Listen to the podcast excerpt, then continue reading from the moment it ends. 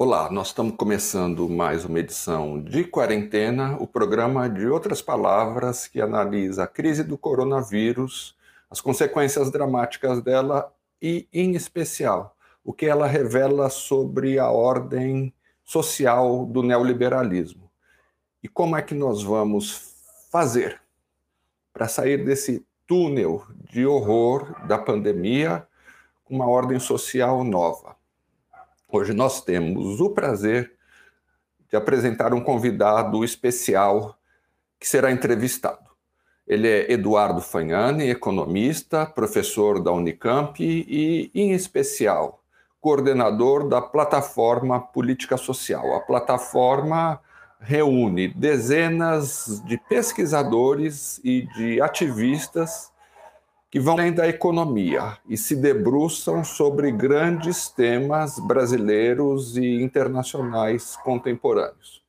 Fagnani vai falar conosco sobre um tema importantíssimo nessa crise: a redistribuição de riquezas. Ele apresenta duas alternativas principais. Primeira, é preciso, de alguma maneira, que a sociedade brasileira produza, nesse período mesmo que nós estamos vivendo, uma reviravolta e garanta, no mínimo, que, ainda que em emergência, haja condições dignas no sistema de saúde.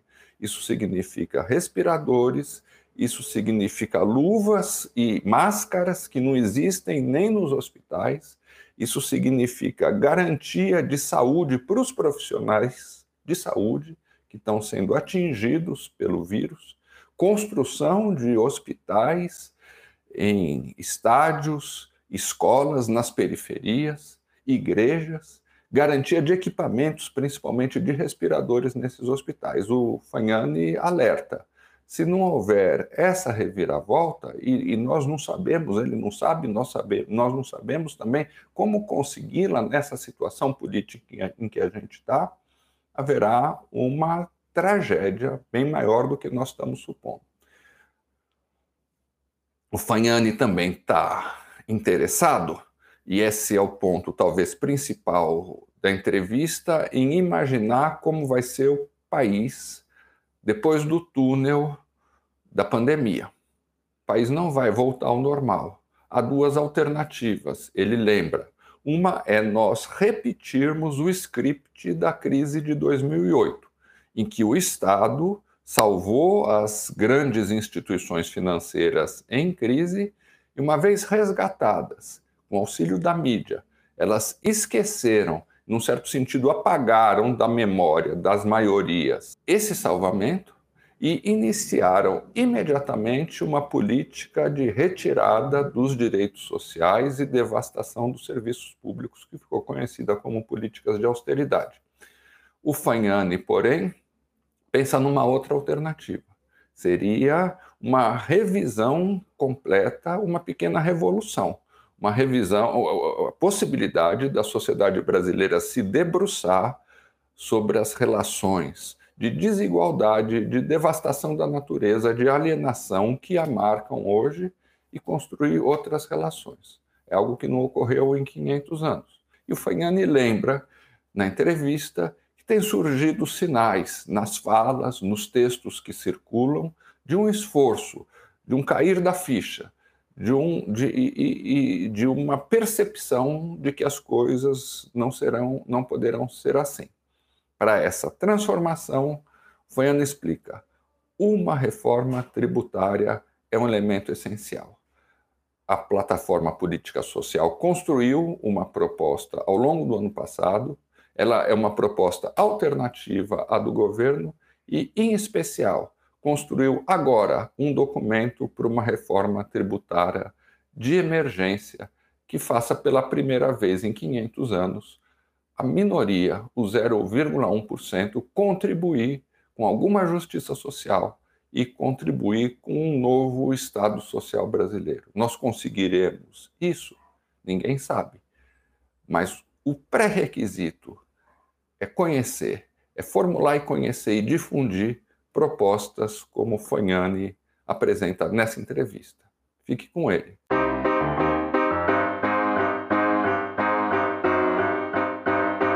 nós temos uma satisfação muito grande hoje de conversar com Eduardo Fagnani, que é o coordenador da plataforma Políticas Sociais, é um pensador, um economista, professor da Unicamp e um intelectual raro no Brasil, pela sua articulação com as políticas públicas e com a luta para estabelecer uma sociedade minimamente igualitária com políticas de redistribuição de renda. O Eduardo Fagnani a, a, faz um trabalho que muitas vezes é pouco conhecido, mas que é essencial. A plataforma Políticas Sociais reúne algumas dezenas, talvez centenas de pesquisadores que a plataforma articula para irem além da academia e se envolverem com o debate do Brasil, da, dos problemas brasileiros e das alternativas para transformar a sociedade brasileira.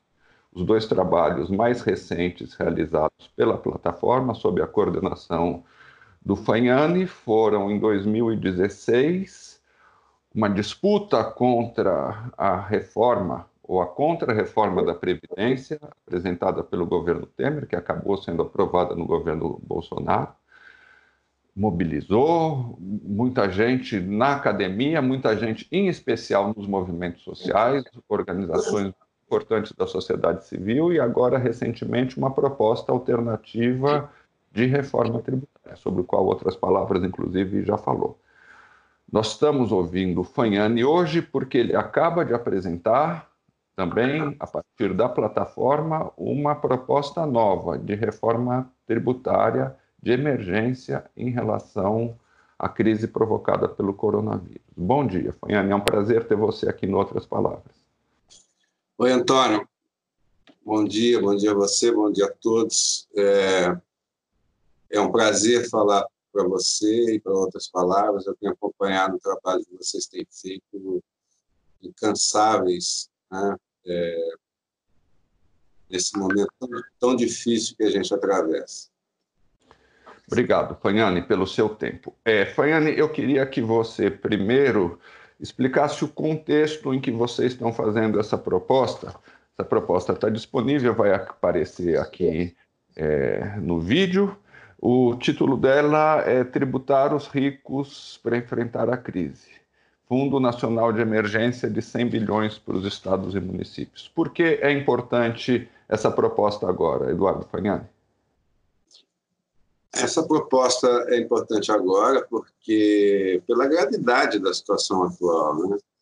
Quer dizer, o, o capitalismo, na verdade, quer dizer, a, a questão, a crise de 2008, ela não havia sido bem resolvida.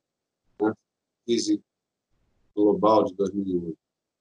Né?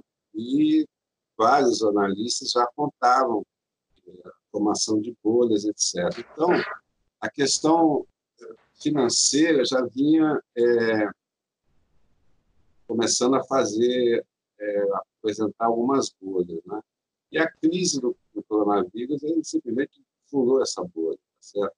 Então, nós temos uma das crises mais graves, graves da história, é, maior talvez até que a crise de 29. Enfim. É, então, numa situação excepcional como essa, certo? É, no primeiro momento, o, o, governo tem que lançar mão de políticas fiscais e políticas monetárias, né? seja para enfrentar a questão do crédito, a liquidez do sistema financeiro, etc., seja para dar renda para as pessoas, é o que todos os outros países estão fazendo. Né? Mas o, o que acontece é que essa crise não termina em 2020. Certo?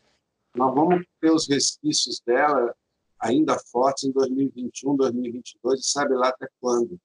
Tá certo? Então, nesse momento, dizer, é, pensando mais em 2021, é, nós temos que é, temos que pensar em outros mecanismos, além dos fiscais, dos monetários, é, fiscais monetários, tem outros mecanismos para financiar o Estado e impedir, quer dizer, hoje eu vejo que todos os economistas fiscalistas né, ligados ao mercado financeiro viraram keynesianos. Uhum. Mas isso não, eles já estão assinalando que é só agora, tá certo? A partir do momento que essa crise do, é, da sanitária se, se é, for, administrada, tá certo? Eles vão voltar com a agenda fiscalista, ortodoxa, da, da austeridade, etc. Né? Só um então, parênteses, Fagnani. Isso repete, em certa medida, um filme já visto. Né? Na crise de 2008, os estados intervieram fortemente, é, o, o, mercado financeiro, que se dizia autorregulável, reconheceu que precisava de ajuda do Estado.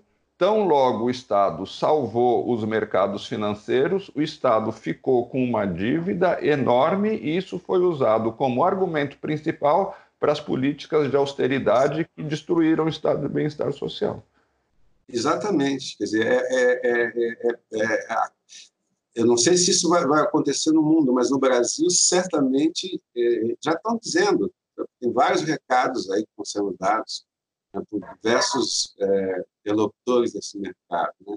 Em 2008, eu escrevi uma, uma eu escrevi, mas eu escrevi uma, um artigo que dizia o seguinte: que o neoliberalismo teria, é, iria sofrer muito, porque essa crise mostrou que o Estado teve que salvar o capitalismo dos capitalistas. Tá uhum, uhum. Mas eu estava profundamente enganado. Quer dizer, como você mesmo disse, é, pós-crise, é, o neoliberalismo se reforçou muito mais, até com a justificativa de ter que enfrentar o endividamento do Estado. Né? Uhum. Então, é muito provável que isso volte a acontecer agora. Tá certo? É muito provável. Tá certo? É, no Brasil, eu não tenho a menor dúvida. Tá certo? Passada essa fase mais auge da fase da crise, é, é, essa agenda vai voltar com uma força enorme. Tá certo? Então, exatamente para enfrentar esse, esse fato, que nós estamos propondo, é, como uma medida adicional, né, uma tributa, um programa emergencial é, é, tributário de enfrentamento para capacitar é, financeiramente o Estado para enfrentar essa crise que vai ser prolongada. Né? É, só para te dizer, esse trabalho tem sido feito por diversas entidades, que teve um papel importante da FENAFISC, da ANFIP, num documento é, um, trabalho que reuniu mais de 40 especialistas. Né? Trabalhamos em 2017, 2018, 2019, né? em torno da conhecida como a reforma tributária solidária. Uhum. Né?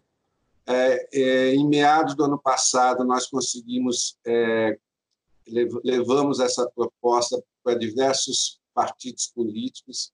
É, isso foi abraçado é, é, pelo consórcio dos governadores do Nordeste, Flávio uhum. Dino e outros governadores tiveram um papel importante.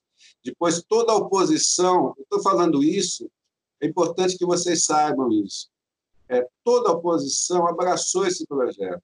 Então, hoje se diz que existem duas propostas de reforma tributária tramitando no Congresso Nacional. É mentira. Tem três uhum. reformas. Tem três reformas. Tem a do BAPI, tem a do, do Raul, uma na Câmara, outra no Senado, mas tem também um projeto que foi assinado por todos os partidos da oposição, todos os partidos da oposição, tá certo? Que é, é, é, cujo o, o, subsídio maior foi esse estudo mais amplo que nós fizemos. Chama-se é, é, é uma emenda substitutiva global, a PEC 45, de número 178, tá certo? Estou dizendo isso porque a grande imprensa ela omite essa informação, ela desinforma. Tá certo? Eu tentei publicar vários artigos nos jornais da grande mídia e sempre fui rechaçado, tá certo? porque não interessa para eles colocar esse debate. Por quê? Porque as duas reformas, medidas de reforma tributária que tramitam no Congresso, elas não tratam do essencial, que é a nossa baixa tributação sobre renda e patrimônio, tá certo? Trata-se, na verdade, eles conseguiram é, transformar a agenda da reforma tributária numa agenda da reforma da tributação sobre o consumo, o que é inaceitável uhum. para um país como o nosso. Então, a única proposta de reforma tributária que tramita no Congresso Nacional, que enfrenta a questão da injustiça fiscal no Brasil, é a emenda 178, feita por todos os partidos da oposição, com base nesse, nesse argumento. Fanhane, Oi. É, só, só, eu, eu, nós vamos, nós tivemos uma satisfação muito grande de entrevistar sobre isso Paulo Gil Introini, que foi uma das pessoas que colaborou com a plataforma Política Social nisso. Nós vamos colocar, inclusive, aqui no vídeo o link para essa entrevista, onde ele detalha essa proposta que é essencial e é importantíssimo você falar é, que existem três, de fato. Mas eu queria que você me falasse agora especificamente esse, tra é, é, esse trabalho tem um subtítulo muito interessante.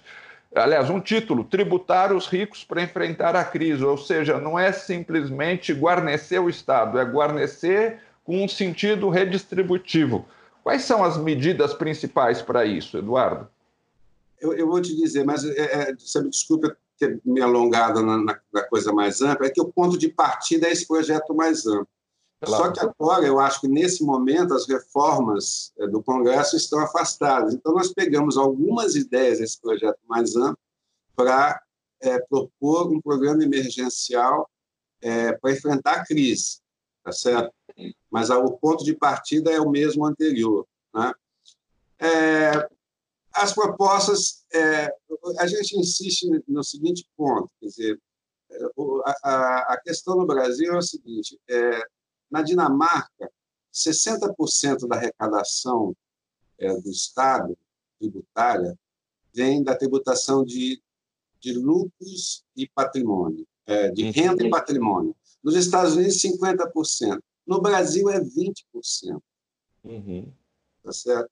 Por outro lado, nós taxamos muito o consumo. Aqui, 50% de todos os impostos vêm do consumo. É, nos Estados Unidos, é 17%. Certo? Uhum, então, uhum. então, nós temos que enfrentar essa questão. Então, o que, que nós estamos propondo?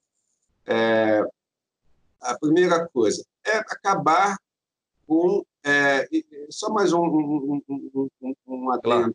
o, o, o Antônio. Hoje em dia eu vejo muita discussão, temos que aprovar o imposto sobre grandes fortunas, temos que fazer uma, é, um projeto, é, um empréstimo compulsório dos bancos para, as grandes fortunas, etc. Eu acho que o imposto sobre grandes fortunas é importante, é fundamental, e nós propomos também o imposto sobre grandes fortunas. Nós, nós propomos, mas nós temos que pensar uma coisa mais ampla porque a anomalia do nosso sistema é, é, é muito maior do que a falta de imposto. Claro, claro. Então, nós propomos o imposto sobre grandes fortunas. Né? O imposto sobre grandes fortunas que nós estamos propondo, é, a gente. É, é, nós. nós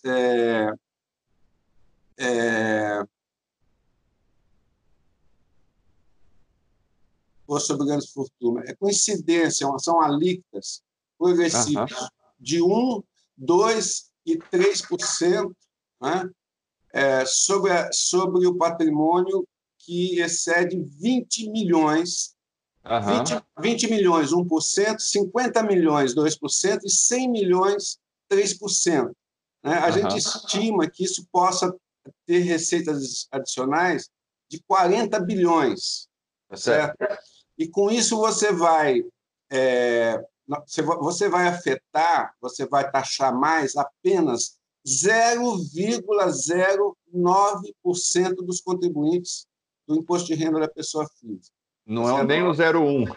Não é, não é nem 0,1, é 0,09% dos contribuintes, né, que são os grandes é, bilionários brasileiros, isso com uma estimativa de receita de 40 bilhões. Né? Uhum. Mas a medida que traz maior arrecadação, que é algo em torno, estimado em torno de 120 bilhões, tá certo?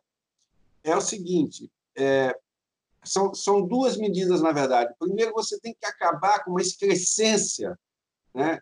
que é a não tributação de juros, é, da distribuição de lucros e dividendos no Brasil. Uhum. Uhum. Tá certo?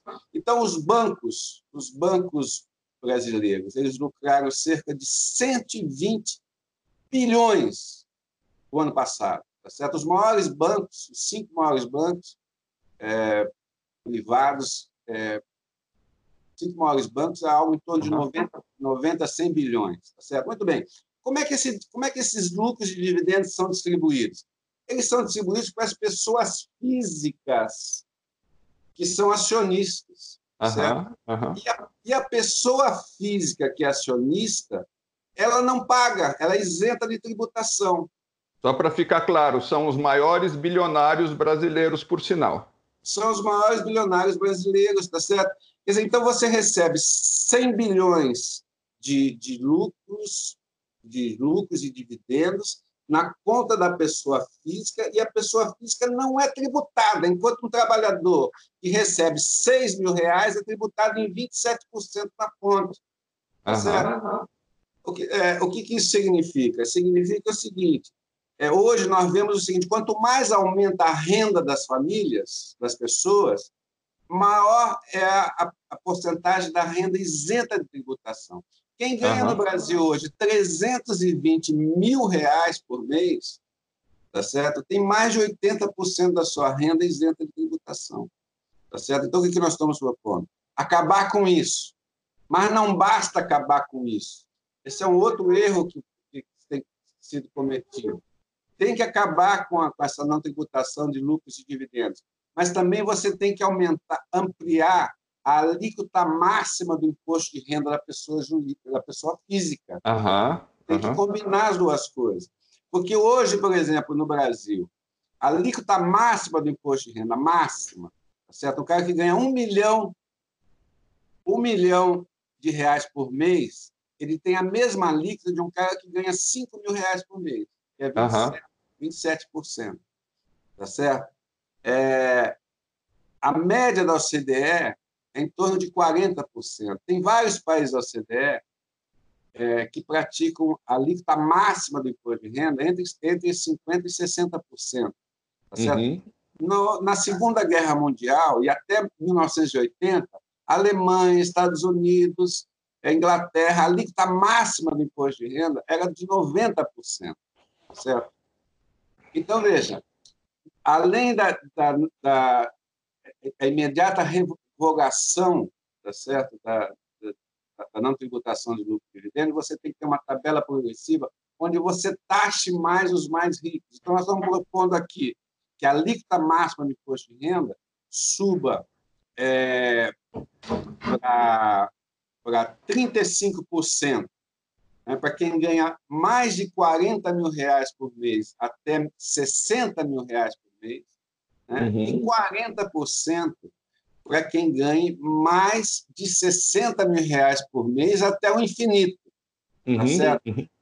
Quando você soma quem que ganha mais de 40 mil reais por mês até o infinito, são 2,7% do total de 30 milhões de declarantes. Uhum. Tá certo? E você pode combinar isso com a, com, com a desoneração é, é, do imposto de renda para as classes médias e, e, e, a isenção do imposto de renda para quem ganha até, até quatro salários mínimos. Tá certo? Sim, sim. Então, é uma, é uma medida que vai penalizar menos de 3% do total de contribuintes, tá certo? e você pode isentar quase 40% dos trabalhadores brasileiros né, que é, têm renda de até quatro salários mínimos. Né? Então, essa é uma segunda medida importante que a gente está é, é, propondo, a combinação do fim é, da, da, não tributação de, de, de, lucros e dividendos, combinada com uma nova tabela progressiva de imposto de renda. Essa medida Perfeito. é possível 120 bilhões por ano. Tá uhum, certo? Uhum. Mas existem outras medidas também que nós estamos propondo. Mas só essas duas que eu te falei, Imposto sobre Grandes Fortunas, 40 bilhões, mais essa que eu anunciei, 120 bilhões. Só isso dá é, 160 bilhões. Nós estamos projetando 270 bilhões, nós estimamos que é possível ampliar em 270 bilhões, né, dos quais a gente destina 100 para um fundo para os governos estaduais e municipais financiarem a expansão do SUS, porque o rojão está na mão dos governos estaduais e municipais que são, na verdade, aqueles que é, operam o Sistema Único de Saúde. Isso, isso é uma questão muito importante, porque, como você falou, é, o SUS foi criado de propósito de maneira descentralizada.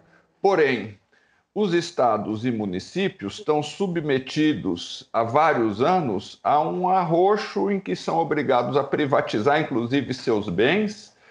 Agora, o governo federal, as emendas do fim do ano do Paulo Guedes falam em diminuir a carga de trabalho dos trabalhadores, os serviços públicos já são pobres e eh, ficariam ainda mais pobres, e fazer cortes drásticos disparados por gatilhos automáticos. Né?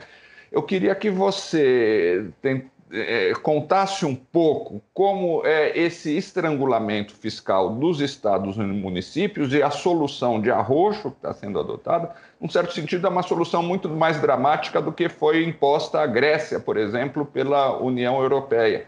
E não se fala quase nada disso. E esse fundo, como esse fundo poderia aliviar e que outras medidas poderiam aliviar os estados e os municípios que é de quem se espera mais que atue agora contra o coronavírus.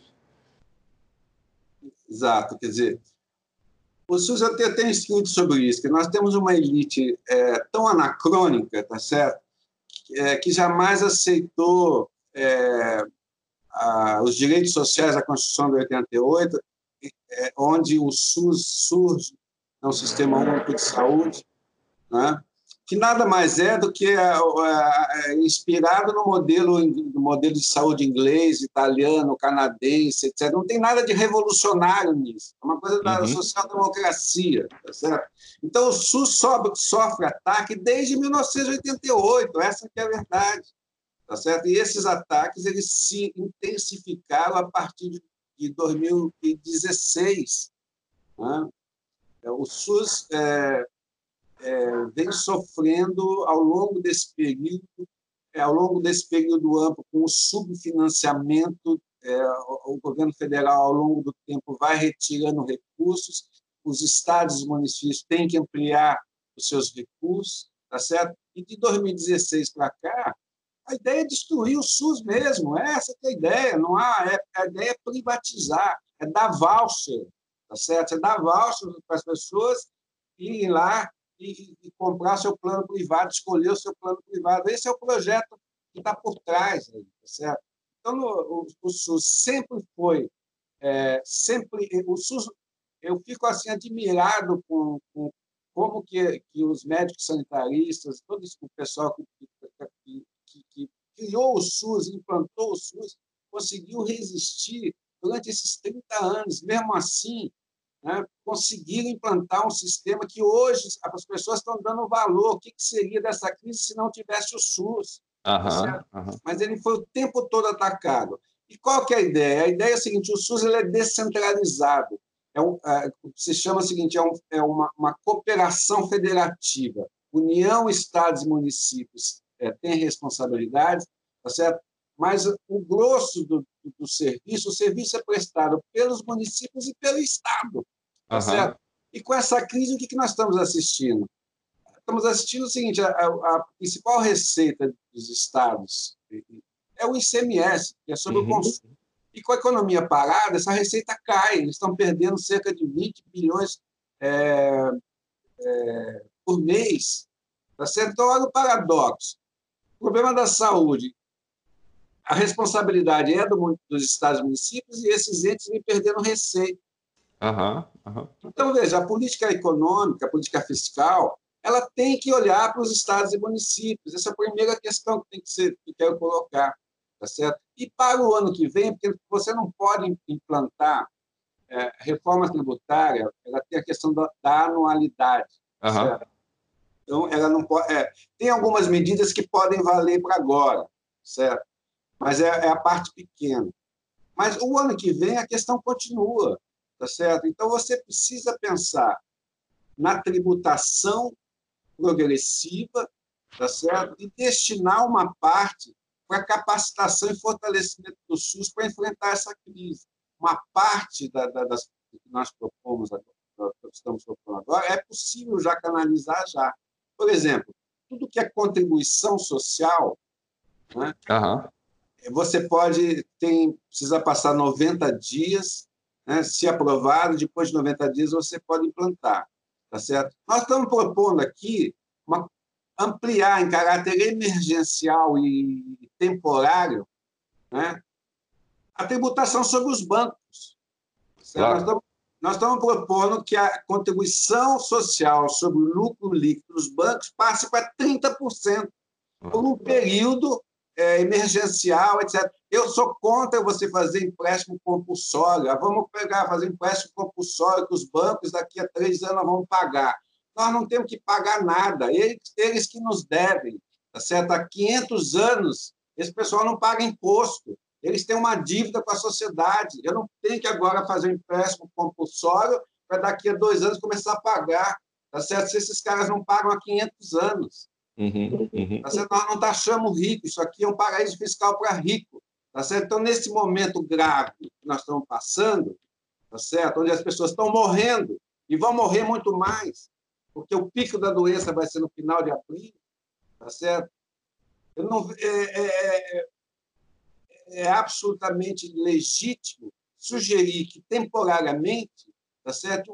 a contribuição social sobre o lucro líquido de um, de um setor que lucrou 120 bilhões no ano passado, tá certo? uma parte desses recursos, em caráter emergencial, passa a financiar os estados e municípios para eles ampliarem a capacidade instalada para tentar é, evitar mortes. Claro. sobre isso, inclusive, no preâmbulo, vocês, vocês comparam a, a timidez, digamos assim, das medidas de proteção da vida e de proteção do bem-estar da população, das medidas adotadas no Brasil em relação às adotadas em outras partes do mundo. Eu queria que você comentasse um pouquinho isso. Então, é, você já disse tudo. Quando você olha o que a Inglaterra está fazendo, o que a Alemanha está fazendo, o que os Estados Unidos está fazendo do ponto de vista da política fiscal, da política monetária, é, a Inglaterra está pagando o salário tá certo? Recursos fiscais para pagar salário. Eu não sei, não me lembro agora o montante, mas é uma, é uma, é uma, é uma, uma, uma parcela expressiva, tá certo? Os partidos de oposição, eu até participei de alguns debates sobre isso, é, alguns internos ao PT, estava propondo uma renda emergencial de um salário mínimo. Tá certo? Uhum. Porque o, o, salário mínimo, já diz, o nome já diz, salário mínimo é mínimo, tá certo? Uhum. Tá certo? O governo ofereceu 200, tá certo? E aí acabaram fechando em 600, mas 600 é pouco, tá claro. certo? 600 é pouco.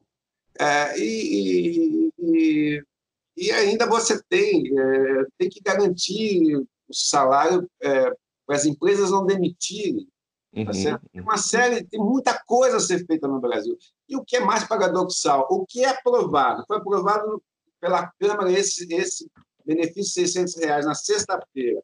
Na segunda, o, o, Congresso, o Senado aprovou também. E o governo não emite a, a medida provisória. Não sanciona. É. Dia 16 de abril, 16 de abril, as pessoas já não têm mais o que comer, tá certo? Então, além de ser uma, uma timidez, tá certo, na formulação do projeto, né, é, é, você tem uma, uma, uma, uma estupidez, tá certo, da não é, é, implantação imediata das medidas que estão sendo aprovadas, das medidas tímidas que estão sendo aprovadas. Você acha que isso deve-se simplesmente ao cacoete antissocial e elitista de gente como Paulo Guedes?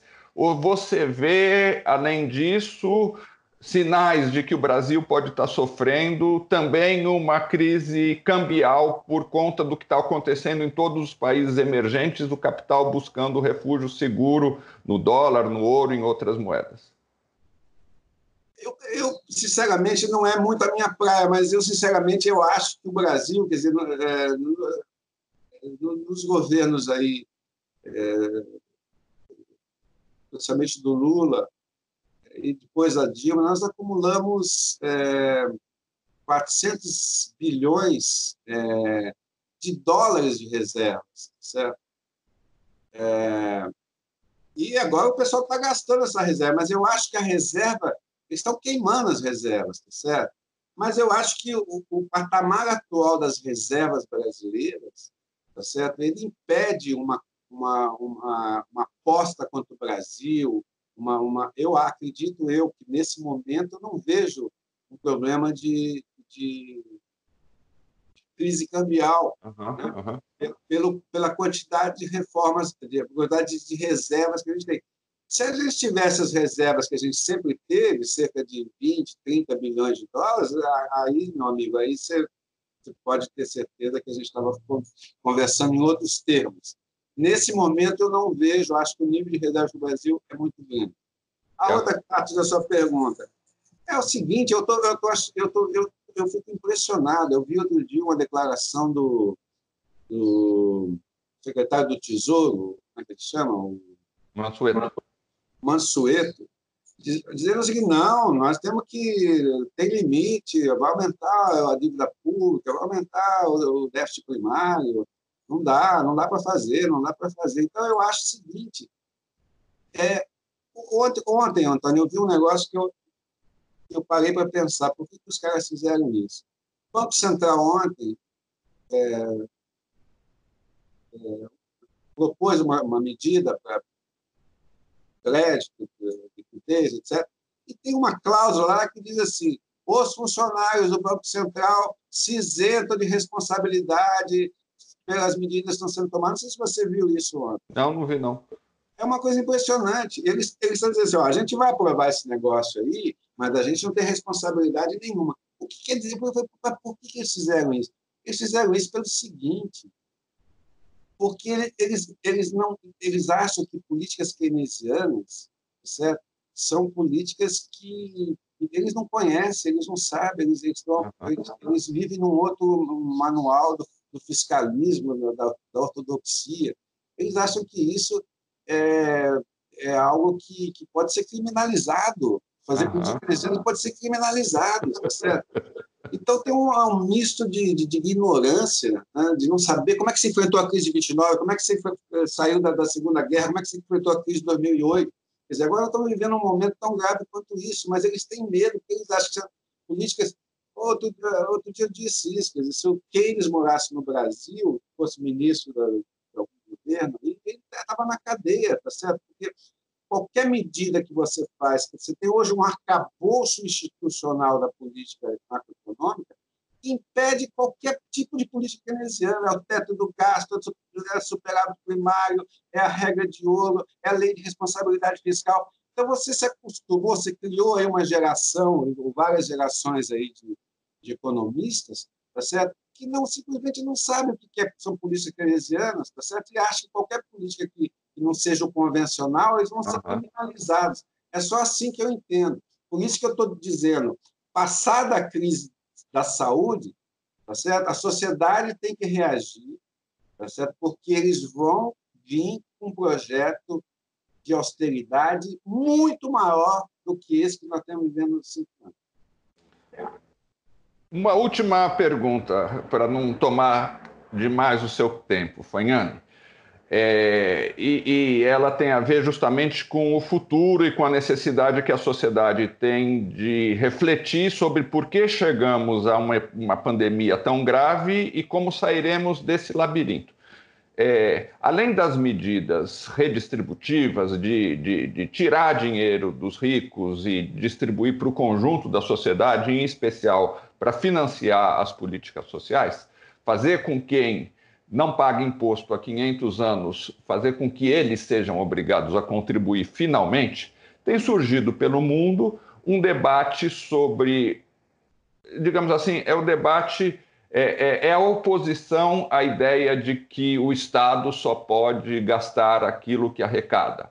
É, são ideias como o Green New Deal nos Estados Unidos, ideias como a renda cidadã, é, realmente capaz de fazer frente às necessidades das pessoas, a teoria monetária moderna, que diz que assim como os estados estão emitindo trilhões, e são trilhões em 2008, e mais trilhões certamente serão hoje, para salvar o sistema financeiro, o Estado tem condições de emitir recursos para favorecer o conjunto da sociedade, para que uma parte do sustento das pessoas não seja mediado pela relação mercantil, mas seja é, é, é, garantida pelo fato de serem seres humanos e terem direito à riqueza que é produzida coletivamente no, no, no planeta. Como que você vê essas ideias? é, e, e, que papel, na sua opinião, elas podem jogar no, quando, quando a vida não voltar ao normal, mas quando a vida é, voltar e a gente for obrigado a repensar sobre esse normal meio é, de pesadelo em que a gente vive agora. É, eu, eu, vejo é, é, a única coisa que me dá alguma esperança, me dá uma, uma boa esperança, tá certo? Se você for ver bem, quer dizer, vou, vou simplificar muito aqui, mas em grande medida, quer dizer, a, a, moderna teoria macroeconômica, é, a base dela é Keynes, tá certo? Né? Uhum. É, há discussão, tal, mas a, o fundamento. E as ideias de Keynes foram esquecidas nesses últimos 30 anos. Eu acho que isso, vai, isso voltou com muita força agora, certo? Isso, é, até dois meses atrás, ajuste fiscal, ajuste fiscal, ajuste fiscal no Brasil e no mundo. Agora, não há limite, tá certo? Nós estamos vendo isso na prática, né? os países centrais estão fazendo isso. Pô, não tinha dinheiro, mas agora apareceu tanto dinheiro, como é que é possível isso? Né? Então, é uma questão ideológica mesmo, certo? Agora, tem um fato novo, viu, que, que também eu acho que é positivo, tá certo? Eu disse para você que, que em 1900, 2008 eu escrevi um, o, o Estado, o neoliberalismo acabou, o Estado teve que salvar o capitalismo dos capitalistas, tá certo? E não foi nada disso que aconteceu. Mas qual é a diferença hoje? A diferença hoje é a seguinte, que as pessoas estão, as pessoas do mundo, elas estão em quarentena. As pessoas no mundo, elas estão precisando de proteção social. Elas estão precisando de uma renda que não que venha do Estado. Elas estão precisando de uma saúde que o setor privado não dá, tá certo? Então eu acredito né, é, é, que vá esse período de quarentena vai servir para mostrar para as pessoas tá certo? Que saúde pública é fundamental, que, que, que seguridade social é fundamental, que proteção à renda é fundamental, ou seja, que o estado de bem-estar social é fundamental, não dá para viver sem o estado de bem-estar social, tá certo? Eu, eu vejo isso, quer dizer, outro dia até o próprio presidente francês, o Macron, disse isso, uhum. no discurso dele. Ele disse, olha, essa crise está mostrando que o estado de bem-estar social não é um custo, tá certo? É uma riqueza, é um, valor que a gente não, não pode. Então eu vejo esse esse ponto muito positivo, quer dizer, a ideia de que é o seguinte, a política econômica não pode cuidar só da economia, tem que cuidar da população, que é uma coisa tão elementar, né, Antônio? É tão elementar. Claro. Né? que o objetivo da economia é cuidar das pessoas, criar o bem-estar, etc, etc, etc. Tanto, a gente já leu tanto sobre isso, né? Só que nós esquecemos disso nos últimos 30, 40 anos, tá certo? Então, eu acho que essa ideia volta a partir de agora. E é com base nessa ideia que nós vamos ter que enfrentar, daqui a dois, três meses, o retorno da austeridade, da austeridade que mata, certo? Teve um autor inglês da área da saúde, que escreveu um livro chamado Austeridade Mata. E é. isso há três anos atrás ele mostrava por que, que a austeridade mata. Ele mostra, comprova cientificamente. Agora nós estamos vendo, nós estamos, todo mundo está vendo que a austeridade mata. Tá certo? Então, eu espero, sinceramente, que a sociedade civil, que os setores organizados, etc., etc., tá certo? Fiquem atentos com esse retorno da austeridade que mata, que vai vir de uma forma muito mais violenta, tá certo? E nós temos que fazer frente a, a, essa, a, esse, a essa investida né, que deverá acontecer muito em breve aqui no Brasil. Tá ótimo. É, eu te agradeço muito o tempo, a disposição. E eu espero realmente, é, reforçando isso que você disse, que esse período sirva tanto para as pessoas, para as pessoas que estão nos assistindo, todos, toda a população, a refletir e que a gente, uma coisa muito interessante que parece ter ressurgido é um, um, rebrotar, digamos assim, do pensamento crítico. A gente, em outras palavras, tem visto a quantidade de textos, de colaborações que surgem caindo, caindo a ficha, de, de uma certa maneira. E é um prazer muito grande ficar em contato com você e com a plataforma Política Social para fazer esse debate. Estamos em quarentena, estamos também é, na redação de outras palavras, fazendo trabalho de casa, mas refletindo muito e procurando repercutir e dialogar com quem está formulando essas ideias tão importantes como você e a plataforma política social. Antônio, eu te agradeço. Quero mais uma vez parabenizar pelo seu trabalho, é incansável. Eu recebo todo dia aqui mesmo três, quatro artigos novos. É um trabalho extraordinário que você está fazendo. Eu só queria é, dizer uma coisa. O desafio nosso, nós vamos ter que começar a pensar já, vou começar a escrever sobre isso, assim, nós temos que remontar o Estado social brasileiro, tá certo? Que, que, que tem sido destruído, especialmente a partir de 2015, 2016. Nós temos que refundar, reconstruir isso. Tá certo? Essa é a tarefa que nós temos que fazer. Né? Nós temos um Estado social que, que ele, é, ele, ele, ele consegue dar respostas para, essas, para essa crise, tá certo? É, mas desde que ele seja remontado, e todo um, um trabalho de é, fim do teto, enfim, uma série de coisas que foram feitas, nós temos que remontar. E, ao mesmo tempo, nós temos que fazer uma tributação que tribute os ricos. Para quê? Para financiar esse Estado social. São uhum. dois projetos que estão absolutamente interligados. Né? Você sabe que na Constituição de 88, você fazer uma reforma, você tributar rico no Brasil, tá certo? É, é quase impossível. Tá certo? A Constituição de 88 tentou fazer isso em 88, mas não conseguiu. Nós fizemos o Estado Social, mas ele veio manco, ele veio sem o pilar da tributação progressiva, que é assim que acontece nos países desenvolvidos.